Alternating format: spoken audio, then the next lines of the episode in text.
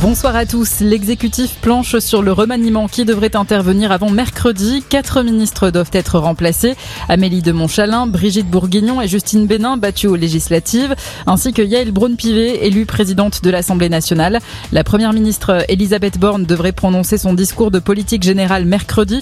On ne sait pas encore si elle se soumettra au vote de confiance des parlementaires.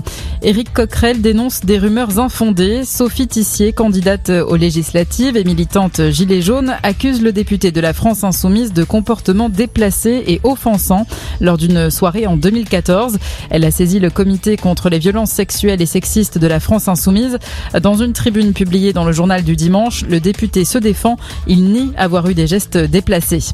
Cinq personnes retrouvées sans vie dans les Alpes italiennes et huit blessés selon un bilan encore provisoire. Un glacier s'est effondré, celui du Marmolada qui a connu un record de chaleur hier avec 10 degrés au sommet.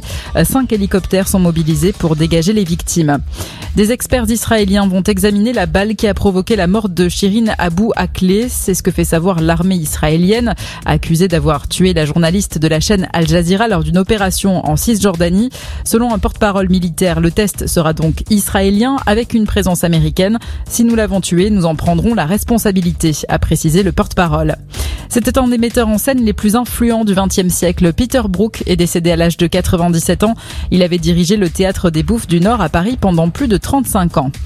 Allez, le cyclisme et le sprinter néerlandais Dylan Groenewegen qui remporte la troisième étape du Tour de France, la dernière au Danemark. Il s'impose d'un cheveu devant le maillot jaune Wout van Aert.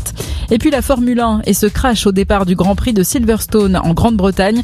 Plusieurs voitures impliquées, dont l'Alfa Romeo du chinois Guan Yu Zhu qui a fini sur le toit. Le pilote a été évacué vers le centre médical. Il est sain et sauf.